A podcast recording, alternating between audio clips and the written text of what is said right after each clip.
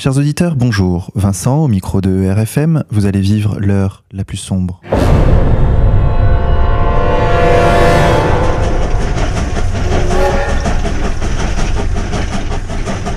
Chers auditeurs, pour cette cinquième émission, nous avons le plaisir de recevoir Pierre de Brague. Pierre, bonjour. Bonjour Vincent, bonjour Xavier, c'est un honneur d'être à vos côtés Bah, pour cette émission de l'heure la plus sombre qu'on va essayer d'égayer un petit peu.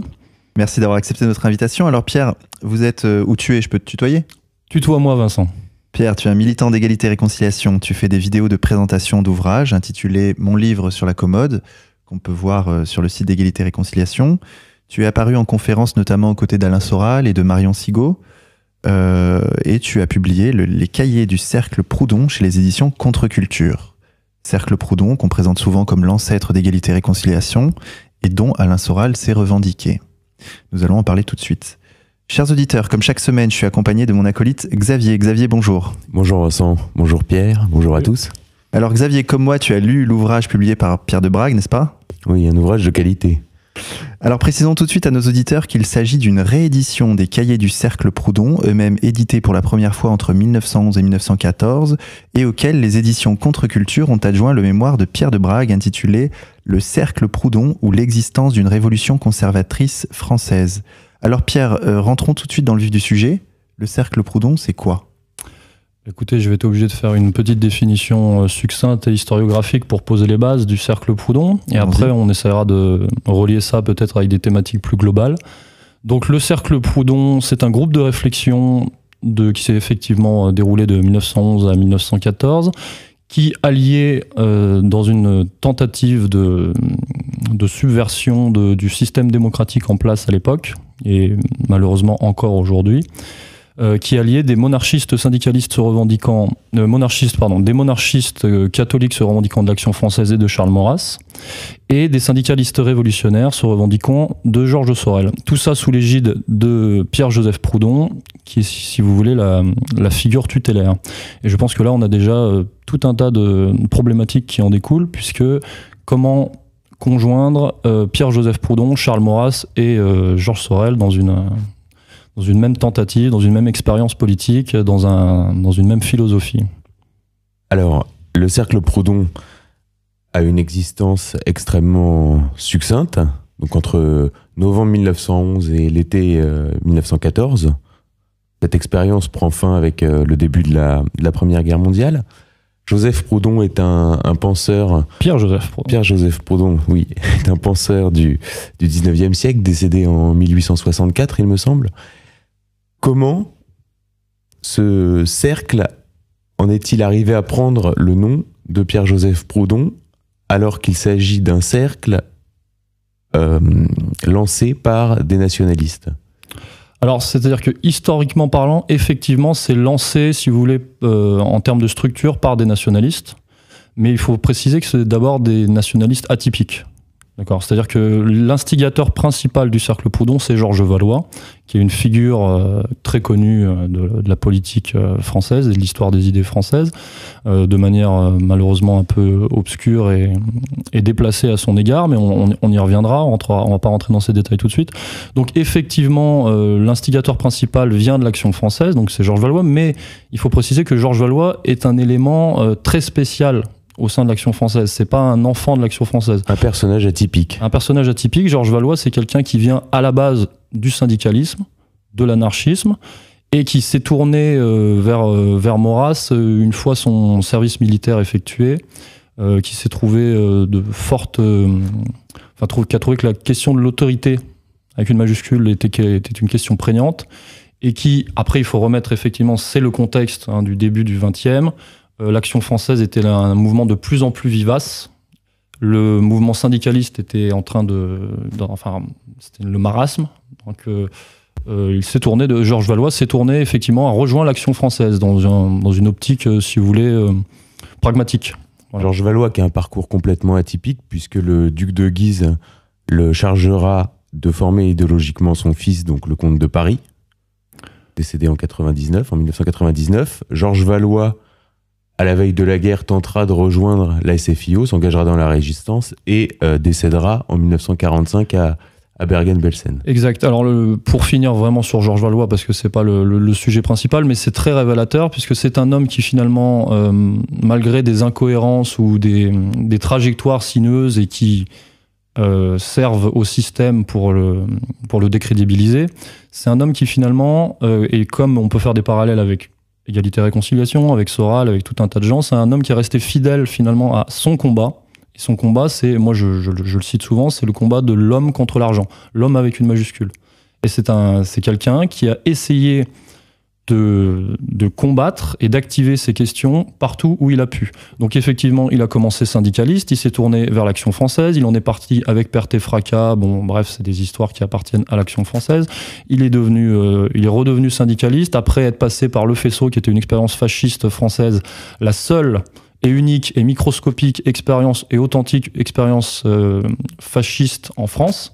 Donc là, on, on peut revenir aussi sur ces thématiques, puisque le cercle Proudhon a été assimilé euh, à, quelque- à une expérience fasciste française. Par Et moi, je prétends, or, je prétends que le fascisme français n'existe pas, sauf dans cette, euh, cette parenthèse qui a été euh, la tentative du faisceau, où Valois s'est revendiqué de- effectivement de Mussolini. Donc effectivement, ça brouille les cartes pour les gens pas sérieux, et les gens... On sait très bien que les ennemis sérieux se servent de, de, de, de, de- de ces, soi-disant apparentes euh, absurdités.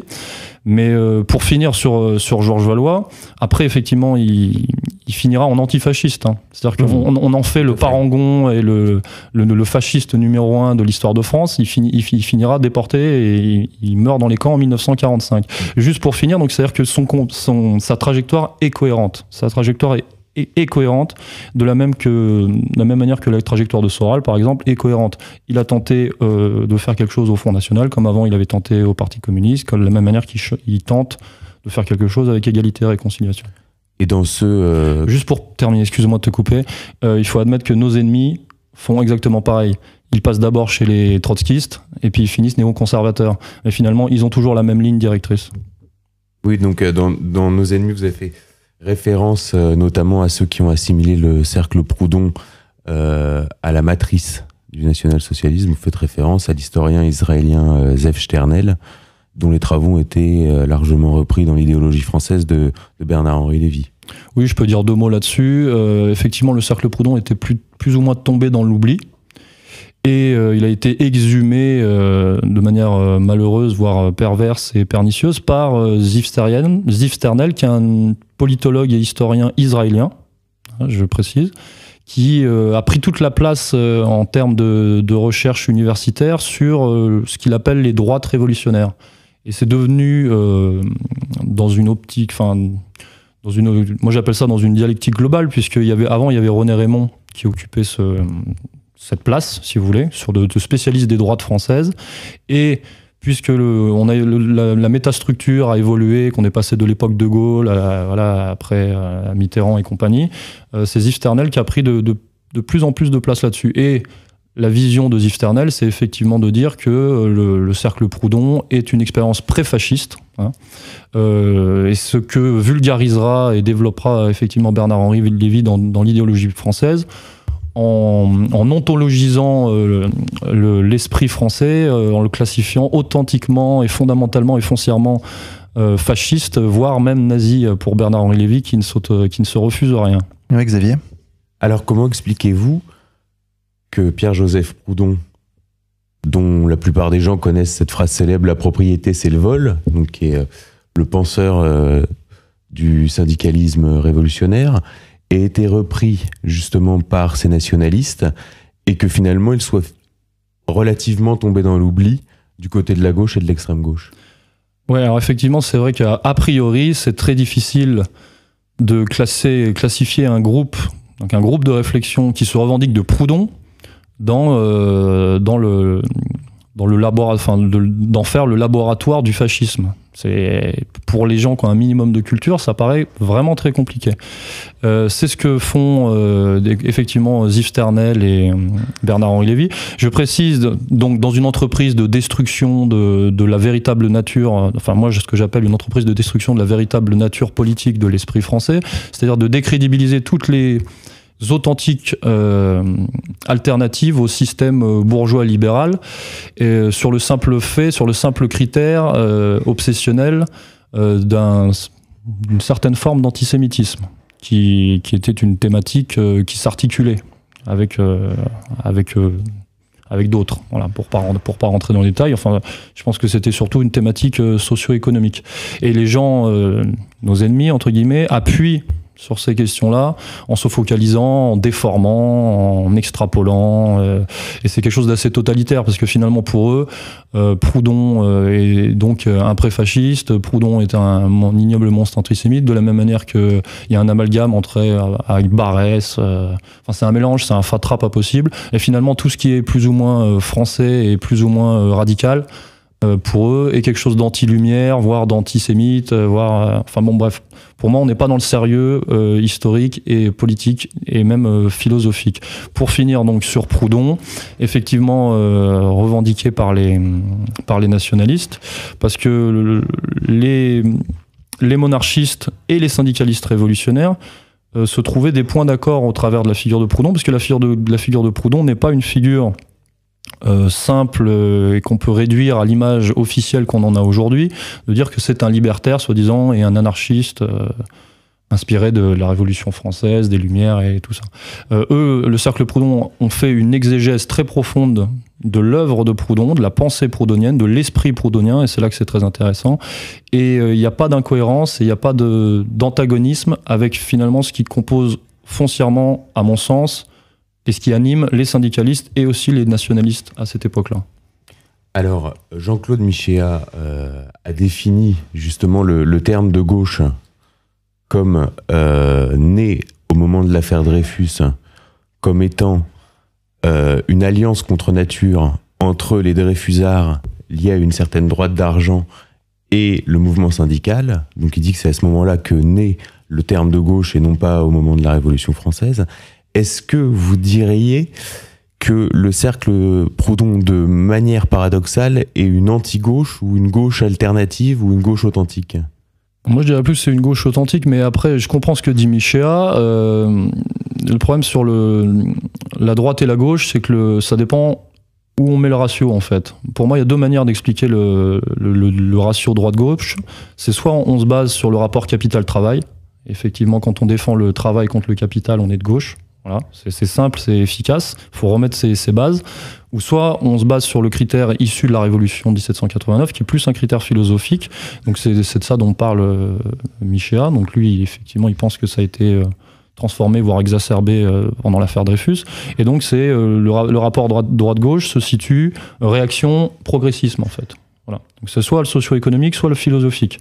Et c'est là dont, pour ceux qui s'intéressent à la question du libéralisme, on parle toujours du libéralisme économique ou du libéralisme philosophique. Est-ce que c'est dissocié? Mhm. Est-ce que finalement c'est les deux faces de la même chose? Euh, Voilà, c'est des questions intéressantes. Donc euh, moi je considère que le Cercle Proudhon est un mouvement authentiquement progressiste donc, de ce point de vue-là, un mouvement authentiquement de gauche.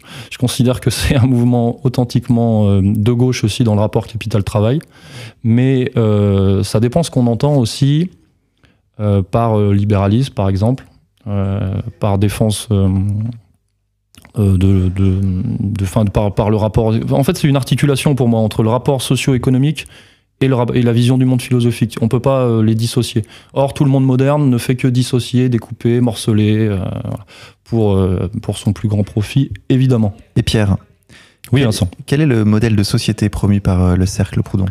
Ça, c'est une question très intéressante. C'est vrai qu'on passe par-dessus les sujets très rapidement. le cercle Proudhon, pour parler concrètement, prônait sur le modèle de la théorie des antagonismes de Proudhon. Mhm. Donc la théorie des antagonismes de Proudhon, pour vous la présenter très brièvement, c'est de considérer que c'est de, de, la libre opposition de deux absolus, donc de deux absolus a priori, enfin de deux absolus opposés, que jaillit l'équilibre et euh, la justice, parce que le, ce qui est au cœur de la philosophie de Proudhon, c'est la justice, avec une majuscule, la justice et la liberté. Et pour lui, la, vie, parce qu'on est vraiment dans une conception vitaliste chez Proudhon, je pense, euh, c'est là que les parallèles avec Bergson, avec euh, certaines, certaines philosophies sont très intéressantes, repris par Berthe et par, par Sorel. Euh, il y a vraiment un clivage Et si vous voulez, je vais essayer de prendre un tout petit peu, enfin, de pas rentrer trop dans les détails, mais pour moi, le cercle Proudhon, c'est vraiment la représentation du clivage fondamental entre le- l'esprit des peuples, l'esprit français pour le coup, parce que c'est vraiment une expérience euh, euh, française, et euh, ce que j'appelle moi l'esprit bourgeois, qu'on peut appeler pour, pour multiplier les, les qualificatifs, qu'on peut appeler l'esprit bourgeois, libéral, plutocrate, matérialiste, judéo-protestant pour les gens qui, pour, pour ceux qui veulent pousser ces questions. Et pour moi, il y a vraiment une guerre finalement entre l'esprit français, voilà, je vais, le dire, et euh, l'esprit bourgeois, quelque chose euh, d'anti-français. Et je vais même aller plus loin, je dirais que c'est une guerre entre euh, une certaine vision du monde vivante, j'appuie sur le mot de la vitalité, hein, encore une fois avec une, une majuscule, et un monde, je pense, quand on pousse très loin la réflexion, que ce soit au niveau philosophique ou même eschatologique, un monde qui est anti-humain. Voilà. Ça, c'est pour aller très très loin dans le, dans le. Mais pour rester dans le concret quand même, parce que je veux pas être dans l'abstraction. D'accord. Et, euh, Et Excuse-moi, j'ai pas fini. Donc juste pour la théorie des antagonistes chez Proudhon, donc deux absolus qui s'opposent et deux absolus qu'on transpose euh, effectivement au niveau euh, politique. Et le cercle Proudhon, c'est ce qu'ils font. Donc pour, pour te citer un exemple, ils prônent un équilibre. L'équilibre, c'est une notion extrêmement importante chez Proudhon. Un équilibre entre l'autorité, par exemple, qui serait incarnée effectivement par le roi, par une institution, voilà, forte. En fait, eux, ils parlent d'un État fort. Et comme ce sont des militants de l'action française, comme on peut se référer à la théorie de la France de Maurras et se, demander si est-ce que l'institution monarchique est peut-être pas finalement le destin de la France? Euh, puis le bon voilà, c'était leur question, euh, euh, leur question à ce moment-là. Euh, il faudrait un équilibre entre un État fort et une société civile forte. Ce qui vous voulez entre un, le politique fort et l'économique fort. Parce que quand ils entendent société civile, c'est sur le modèle des syndicalistes révolutionnaires, c'est une société de producteurs. Et c'est quelque chose d'assez libéral, en fait. C'est pour ça que moi je dis, euh, quand je veux faire de l'ironie et de la dialectique, c'est que je dis Proudhon est finalement un, libéral. On en fait un anarchiste et finalement quelqu'un qui prône l'organisation par le, libéralisme, l'authentique libéralisme, euh, pour la société civile indépendante, qui prône l'indépendance. Et il faudrait deux pôles absolus indépendants qui s'opposent, mais qui se, euh, qui se frottent, voilà, qui se frottent, qui se repoussent mutuellement. C'est-à-dire que la société civile authentiquement forte et libérale et indépendante repousse les assauts, les empiètements que pourrait faire euh, l'État sur elle. Et euh, inversement, l'État euh, repousse les, euh, les pressions que peut exercer euh, l'économique sur elle. Et je vais ferai remarquer, et là c'est très très intéressant pour nous, que c'est ce qu'on nous vend en permanence dans notre, dans notre période. On nous fait croire, en fait c'est l'antithèse de, de ce qu'on est actuellement, mais par contre on nous vend ce système, on nous vend ce modèle, parce Mhm. qu'on nous fait croire qu'on est dans un pays, bon, je vais citer, je vais parler clairement, qu'en France on est euh, dans une société libérale sur le point de vue économique, soi-disant.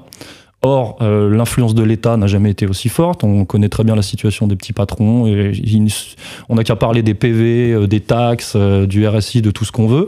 Donc c'est un empiètement, une ingérence, et euh, on, on peut le dire, moi j'appelle ça de la vampirisation de l'État sur la société économique qui est pas du tout libérale. Voilà. Or, en plus, c'est même plus l'État maintenant, c'est une superstructure, donc c'est l'Union européenne. Donc on a un méta-État, un super-État qui, qui empiète sur la société civile, et en plus l'État au niveau politique, et l'État au niveau politique qui, lui, est soumis aux pressions qu'exerce la société civile, mais au niveau communautaire. Donc on appelle ça les lobbies.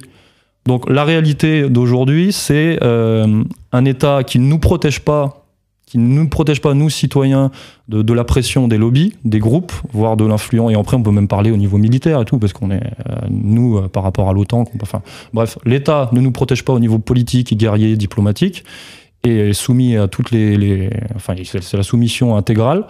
Et, en plus, euh, l'État en empiète sur notre société, sur notre, sur notre activité économique. Donc c'est le mensonge. Par contre, on nous vend ce modèle, soi-disant on est libéral, et soi-disant l'État nous protège. Donc le, le cercle Proudhon, finalement, et là c'est une dialectique complète et, euh, finalement totale euh, et euh, véritable, le cercle Proudhon prône une authentique, un authentique équilibre entre l'État et, et, la société économique. Et ce que, je, je reprécise encore une fois, c'est ce que nous vend le système. Euh, en, en permanence. Voilà. Et le, sy- si- juste pour finir, si le système le fait, c'est qu'il y a une réalité. Parce que le système ne fait qu'en per- en permanence, le système euh, manipule, utilise euh, la véritable nature des peuples, mais il la détourne en permanence. Il joue avec. Pierre, dans ton livre, tu parles, à un moment donné, il y a un mot qui ressort, c'est celui donc de monarchie ouvrière, pour qualifier un peu le projet du Cercle Proudhon. La classe ouvrière tient une place centrale pour le Cercle Proudhon. Tu dis, page 90, que c'est elle qui doit réaliser la liaison des idéaux révolutionnaires et des idéaux nationaux. Alors, n'y a-t-il pas une contradiction quand on sait qu'en réalité, dans le Cercle Proudhon, il n'y avait que deux syndicalistes sur euh, la dizaine d'intellectuels euh, qui composaient ce groupe? Bah, effectivement, il y avait que deux syndicalistes, mais ils étaient huit fondateurs, euh, cinq, euh, euh, cinq monarchistes, Mhm. cinq personnes de l'Action française. Mais je reprécise encore une fois les éléments les plus euh, intéressés par les questions économiques et sociales de, au, niveau, enfin, au sein de l'Action française. Or, c'était donc des personnes atypiques parce que l'Action française, malgré qu'il y a une Enfin, la, la- la question sociale est présente à l'action française, mais c'était pas vraiment ce que ce qui. Maurras l'a reconnu d'ailleurs. Maurras a reconnu qu'il avait beaucoup de carences à, à ce niveau-là.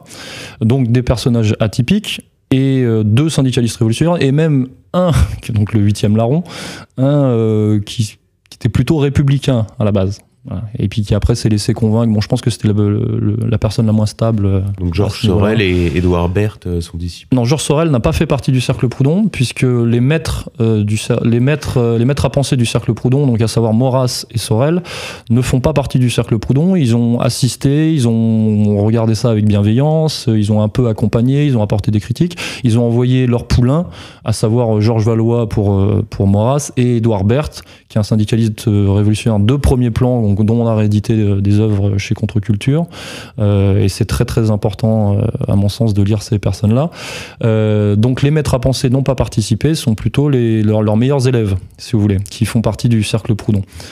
Et donc, excuse-moi, re- re- repose-moi ta question. Ma question, c'était, en réalité, c'était un groupe d'intellectuels plutôt donc monarchistes, nationalistes, et en réalité très peu. euh, Ouais, enfin, moi, ma réponse, c'est que formellement, effectivement, c'était peut-être. euh, Il y avait plus de monarchistes, euh, les, les structures étaient prêtées par Maurras pour le début, effectivement. euh, voilà, les moyens, euh, si vous voulez, l'apport, euh, que ce soit concret, matériel, venait plutôt de l'action française.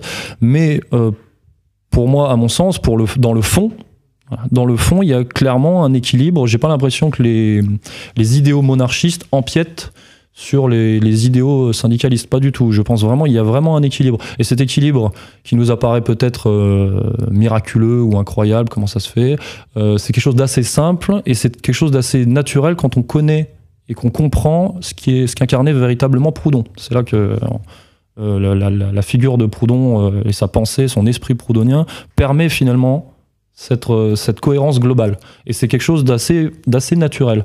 Et moi, ce que je prétends, c'est que l'esprit proudhonien, c'est, euh, c'est- et c'est ce que prétend le cercle Proudhon aussi, c'est l'esprit de la France, en vérité. L'esprit politique de la France. Et je prétends que le cercle Proudhon est une des meilleures formulations politiques de cet esprit français. Et je prétends même que égalité et réconciliation est dans la digne, euh, la digne succession, la digne ligne de, de ces mouvements. D'accord. Alors justement, parlons un peu d'égalité et réconciliation. Donc, euh, euh, dans la post-phase de ton livre, tu fais un parallèle direct en fait entre le cercle Proudhon et, et égalité et réconciliation. À ton avis, quels sont les, les points de concordance et euh, la- finalement quelle est la, justement la continuité de l'esprit français qu'on retrouve dans, le, dans égalité et réconciliation selon toi? Bah, si tu veux, pour moi, le- l'esprit français euh, est vivace, est vivant. Il se manifeste selon les rapports de force en place, sous des formes différentes. Voilà. Donc pour moi, il s'est manifesté à l'époque dans, dans le cercle Proudhon, comme il a pu se manifester euh, dans les années 30, peut-être dans ce qu'on appelle les mouvements non conformistes des années 30, comme euh, il a pu se manifester euh, chez Pétain, parce que quand on pense euh, à la Révolution nationale, c'est quelque chose d'assez proche, comme il a pu se manifester euh, avec De Gaulle, parce que quand on pense au CNR, c'est quelque chose d'assez proche aussi, comme il a pu se manifester chez les expériences rouge-brun ou les trucs comme ça. Donc, euh, et c'est comme il se manifeste actuellement chez, chez Égalité et Réconciliation, parce que Égalité et Réconciliation, on n'est pas un cercle Proudhon bis. hein, je le dis, on est un cercle Proudhon des années 2015, voilà, enfin des années 2000. On est cercle Proudhon 2000. 2.0. On est cercle Proudhon 2.0 s'il faut. Ah, alors chers auditeurs, on, On a un invité surprise. on accueille un invité surprise, Alain Soral. Je vous en prie, installez-vous. Bonjour. Alors, Installez-vous. Il y a un casque. pour le président. On était en train de parler du cercle Proudhon. Ah oui, j'en ai entendu parler aussi.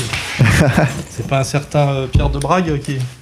Les spécialistes de la question? Bah, Juste pour résumer, je disais que égalité et réconciliation était, dans la, à mon sens, dans la droite ligne euh, du cercle Proudhon, puisque ce qui comptait, c'était l'esprit français, et je pense que égalité et réconciliation incarne véritablement l'esprit français dans les années 2000, comme le cercle Proudhon l'a incarné à l'époque, comme peut-être d'autres mouvements euh, à travers les âges, qui de toute façon c'est lié au, au, contexte forcément.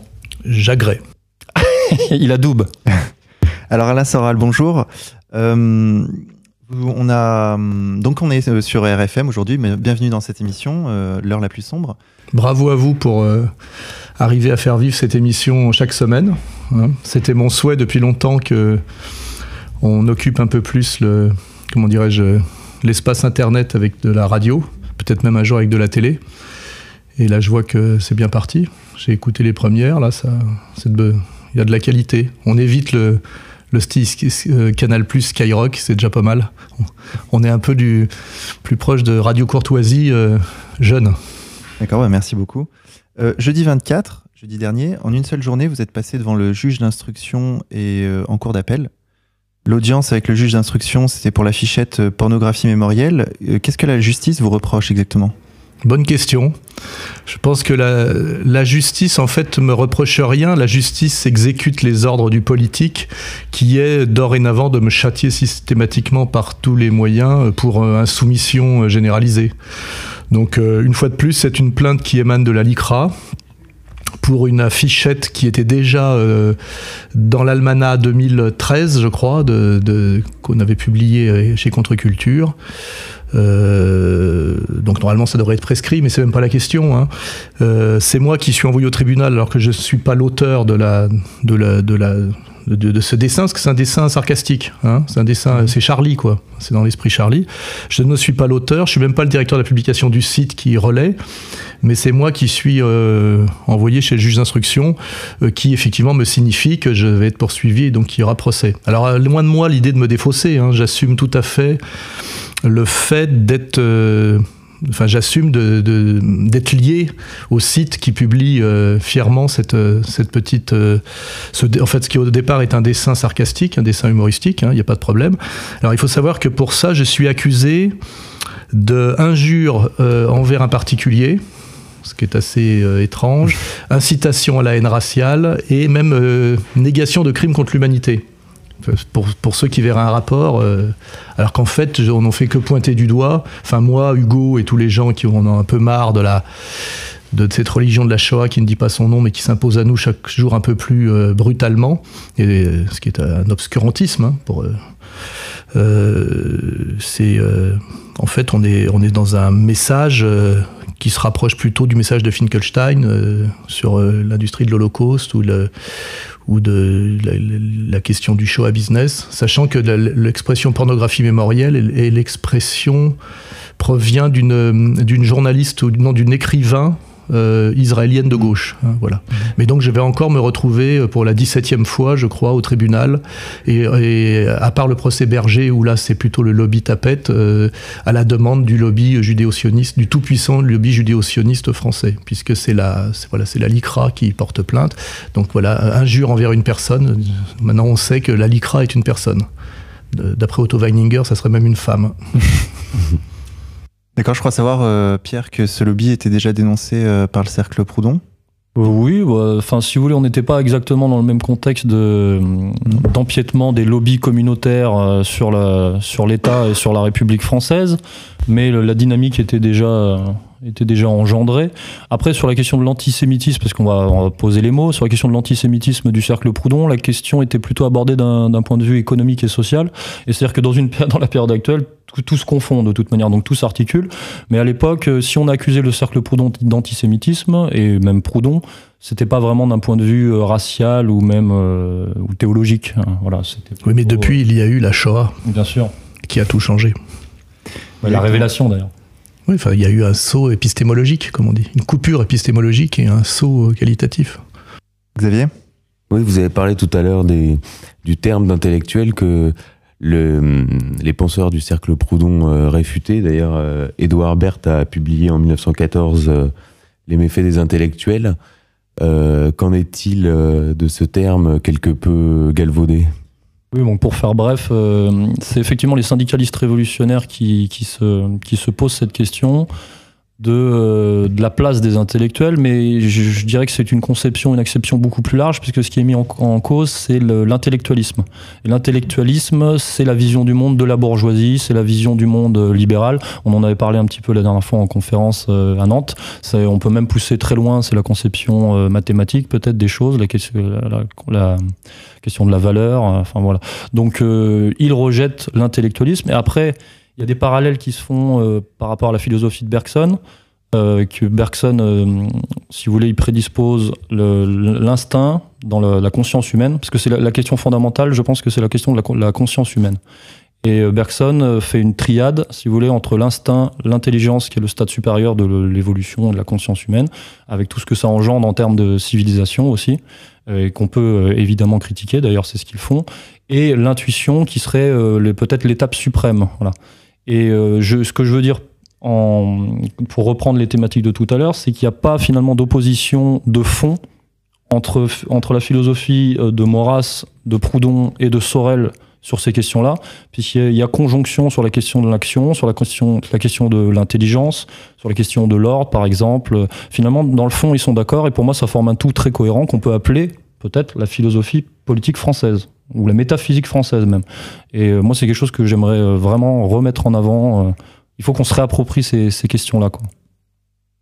Alain Soral, vous, vous, vous revendiquez ce, ce terme d'intellectuel, c'est un peu un pied de nez, c'est Non, mais c'est-à-dire que C'est un c'est peu devenu. ironique. euh, Aujourd'hui, euh, on, a, on a quitté ce débat sérieux sur euh, l'intellectuel. C'est- Ça veut dire simplement quelqu'un qui, euh, qui fait profession de, de- de brasser des idées ou de réfléchir. Mais en fait, c'est vrai que euh, le côté. euh, L'acception négative de l'intellectuel, on pense tout de suite à BHL, on pense à Sartre, ça nous, et ça nous fait remonter effectivement à ces espèces d'animateurs culturels de la, du, comment dirait, du domaine euh, politique, politique, politique, qui sont en général toujours dans la main des, des- puissants économiques. C'est un peu ça l'idée de.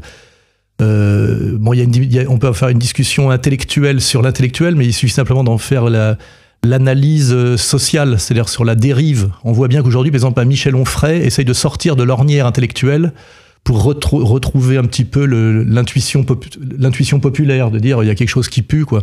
Et que aujourd'hui, le rôle de l'intellectuel, quand on le voit, on voit l'intellectuel dominant droit de l'homiste, c'est que se cacher derrière du concept ou du pseudo-concept pour nier en fait la réalité et une dérive euh, euh, catastrophique pour le peuple. On voit bien aujourd'hui donc l'intellectuel est un chien de garde. hein. c'est bon, ça, ça renvoie à des slogans avant-garde, chien de garde, des slogans euh, situ, qui n'étaient pas du tout des cons hein, en 68. Les gens intelligents de 68, c'était les situationnistes qui se foutaient complètement de la gueule déjà de, de toute cette euh, extrême gauche gauchiste qui a donné tous les, les, les, les capots néoconservateurs euh, et judéo-néoconservateurs actuels. hein. C'est donc effectivement quand je dis je suis un intellectuel, c'est parce que je, je me soumets en- au vocabulaire dominant, mais moi je, je suis plutôt un, pop- un, un populiste ou un publiciste même. hein. Un peu, le À vrai terme c'est publiciste. hein. À la manière du 19e siècle. oui, oui. Et, euh, et c'est vrai que j'ai toujours bien insisté, enfin j'ai toujours bien, euh, euh, comment dirais-je, rompu avec l'esthétique de l'intellectuel. C'est ce qu'on me reproche d'ailleurs, d'être un peu vulgaire, d'être un peu brutal, de ne pas jargonner. Et pour les crétins, c'est disqualifiant, c'est-à-dire il n'y a pas l'esthétique de l'intellectuel, donc c'en est pas un. Alors qu'en réalité, je pense que je suis d'autant plus sérieux, moi, profondément sérieux, que je- je- j'essaye de ne pas, de rompre avec l'esthétique très superficielle de l'intellectuel contemporain qui consiste à faire des phrases, employer un vocabulaire choisi, et puis aussi à avoir un look de, de- de- de bourgeois propre, Mm. et puis ne d'être jamais physique, entre guillemets, c'est-à-dire euh, la négation de tout ce qui est émotif de, en apparence, hein, parce qu'en réalité, ils- ils- leur- derrière leur concept, il n'y a que de la, de la manipulation émotionnelle. Mais euh, moi, j'essaie de renouer avec cette idée de l'honneur, de la colère. La colère est fondamentale, hein, euh, et avec cette idée qu'on trouve d'abord et qu'on cherche ensuite. Ça rejoint Bergson, c'est-à-dire qu'on a d'abord l'intuition que quelque chose ne va pas, après on cherche et par les concepts on, trouve. Mais dans l'autre sens, rien ne fonctionne. Et d'ailleurs, beaucoup de gens, moi, qui me contactent, me disent vous avez mis des, une- vous avez mis de comment dirais-je, de l'explication sur quelque chose que je ressentais profondément. Et aujourd'hui, on a l'impression que les intellectuels officiels n'ont, comme disait euh, De Gaulle à propos de Giscard, n'ont plus d'antenne. C'est-à-dire qu'ils sont complètement coupés de l'intuition et de la sensibilité réelle, et, par-dessus, il plaque un espèce de discours pseudo-intellectualisant. Et je pense que le, maximum de cette dégénérescence, ça serait de, de la Caroline Fourest, ou les ou les intellectuels qui sont derrière le, le, gauchisme adolescent, hein, qui consiste. Il y en avait un qui était très fort pour ça, c'était le, le, petit animateur chez Ruquier là qui est parti là, Monsieur Broching, Caron, euh, Caron qui disait euh, quels sont vos chiffres? Genre il n'y a pas d'immigration en France, la population française n'a pas changé. Euh, depuis les années 60. Et moi, j'ai un, un petit con comme ça, j'ai envie de le prendre par l'oreille et puis de l'amener simplement porte de Bagnolet. tout simplement. Quoi. Et lui, il avait même pas compris qu'il fallait pas être pro-palestinien, quoi. Oui, oui, parce qu'en plus, c'est bah, un peu comme mon. Un naïf. Comme le type avec qui j'avais écrit le bouquin, la Nolo, c'est des types, ils, ont, ils, sont, euh, ils sont bêtes, en fait, au sens euh, goy, ils sont gentils. Euh, c'est des gentils. Hein. Ouais, c'est des gentils. C'est des gentils. Hein. En fait, c'est tout ce qui reste de l'abstraction et du concept euh, et de la théorie, parce que l'intellectualisme, pour le coup, c'est le monde de, de la théorie. C'est tout ce qui reste. Il reste plus que l'esthétique au bout. Quoi. Il reste la coupe de bah, cheveux le, de, de 40. Le, maximum étant le, jargon, le jargonnage.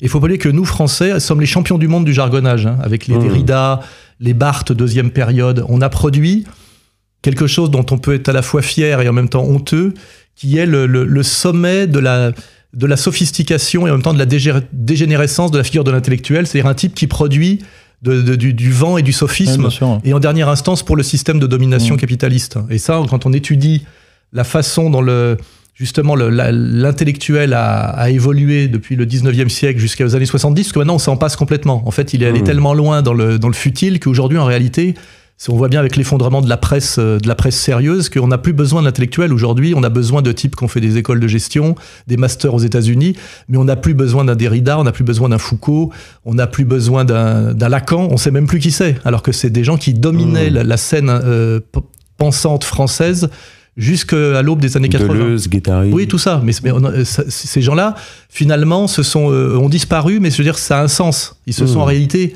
euh, avec un, coup de retard, se sont suicidés en réalité. Ils ont eux-mêmes euh, abandonné totalement le terrain, ils se sont totalement disqualifiés, je dirais, a posteriori. En fait, c'est ça qu'on sait aujourd'hui.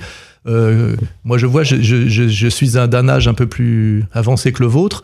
Euh, de mon temps, pour pouvoir parler, il fallait connaître Lacan, les structuralistes, euh, Barthes, Deleuze, Gattari, effectivement, Marx aussi, mais Marx relu par les Freudiens, c'est-à-dire un Marx complètement dévalué, etc. Aujourd'hui, ce n'est même plus la peine. C'est-à-dire que c'est comme batteur dans le rock'n'roll. Il y a des boîtes à rythme, on a, ça sert à plus à rien.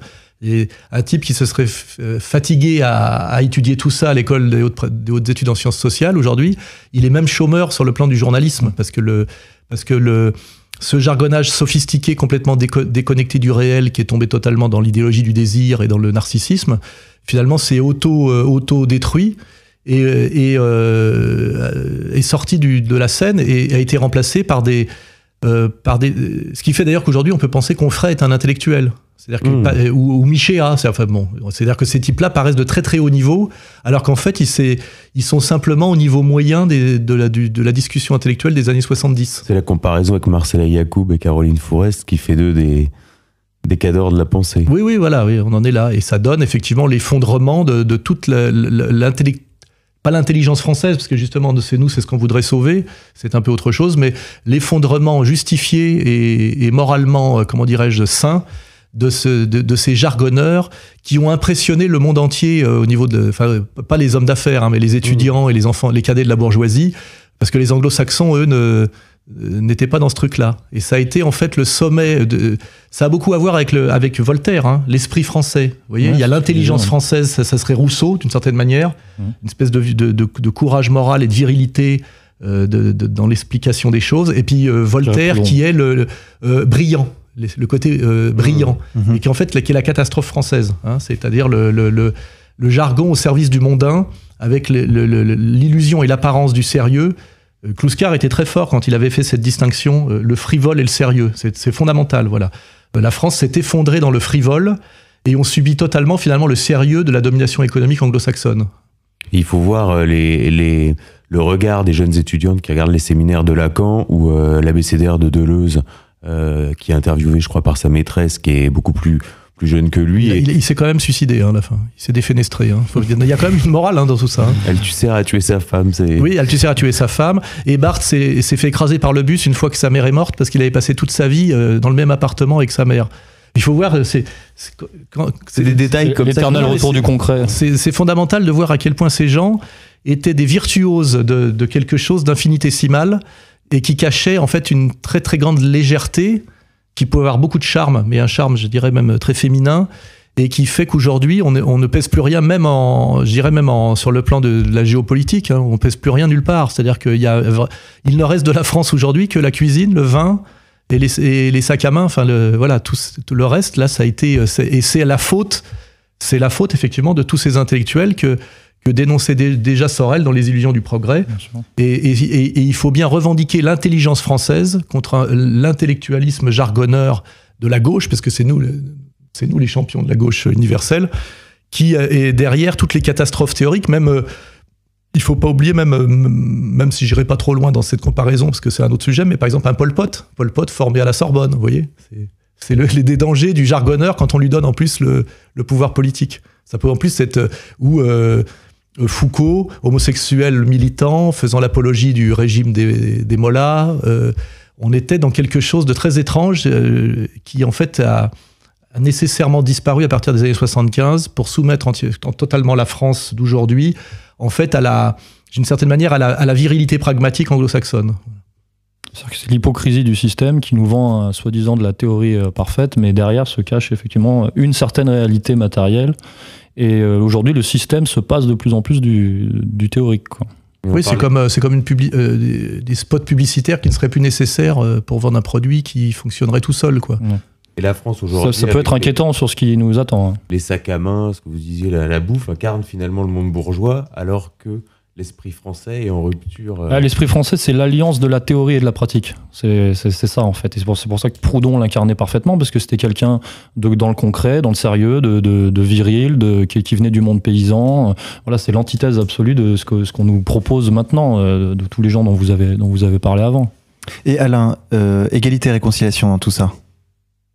Bah, on essaye de, de sauver l'honneur et de, de comment dirais-je, de renouer avec une certaine tradition, où justement on a un pied dans l'analyse euh, sérieuse, on a un pied aussi dans l'organisation et, la, survie pratique, puisqu'on essaye effectivement de produire une, euh, économie solidaire, sachant très bien que l'économie et le politique sont profondément liés, parce que, alors que par exemple justement tous les intellectuels euh, dont on parle sont tous des fonctionnaires d'État ou des gens qui dépendent entièrement du pouvoir politico-économique et pensent très naïvement qu'ils ont leur, leur quant à soi, leur indépendance totale, et ne réfléchissent jamais que si on les laisse agir, ça, donne un peu aujourd'hui l'extrême gauche.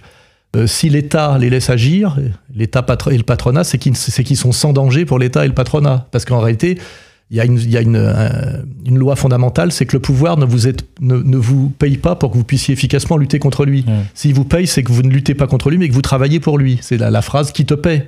Euh, D'où parles-tu, toi? Et, et, et, nous, on, a, on est dans ce sérieux-là, et on est systématiquement attaqué d'ailleurs par les, les, les comment dirais-je, les gauchistes d'État. Je vois récemment, là, je suis passé sur, enfin, je suis passé à la question sur Radio Beurre, je suis passé à la question par Street Press. On, on a derrière euh, euh, Soros.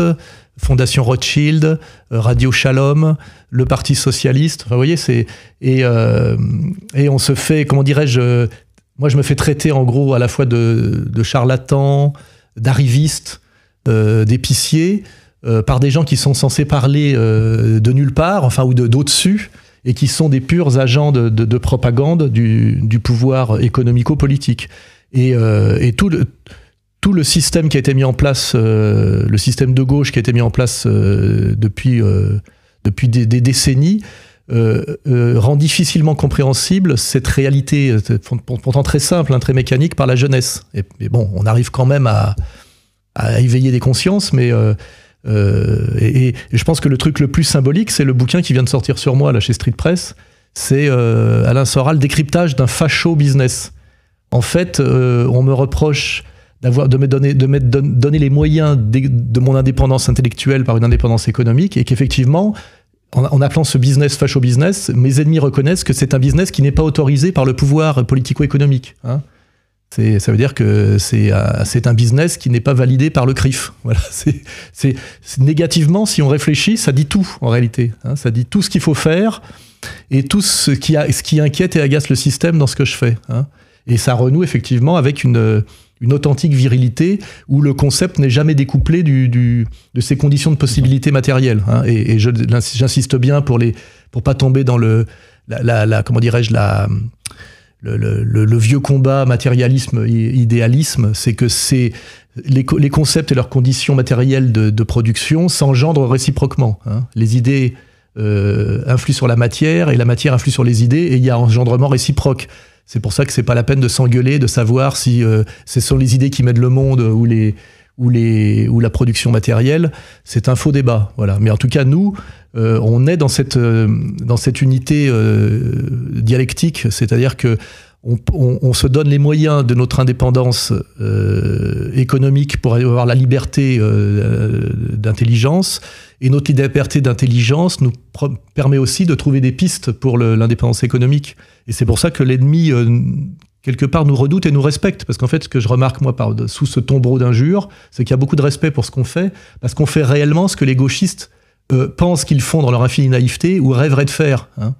Vous êtes partout désormais, on vous voit dans, dans les articles de journaux, dans le, à la télé, votre nom est évoqué, parce qu'il y a eu une période où où euh, fallait pas en parler, euh, vous n'étiez jamais évoqué nulle part. Aujourd'hui, euh, par exemple dans la série d'articles sur Michel Houellebecq, votre nom a été cité. Ah, je suis, il y a euh, moi que je vous cite à chaque, à chaque émission. C'est. Bah, il y a eu la stratégie de l'édredon.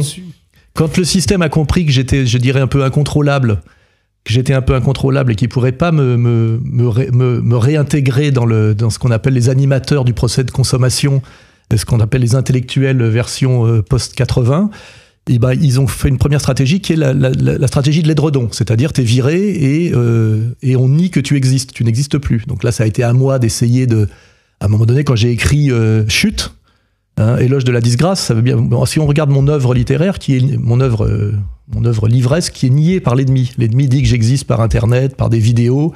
Ce qui, ce qui nie à chaque fois, donc c'est ce qui les gêne, c'est que j'ai une œuvre, 14 bouquins, de 84 à aujourd'hui qui sont très cohérents. Hein.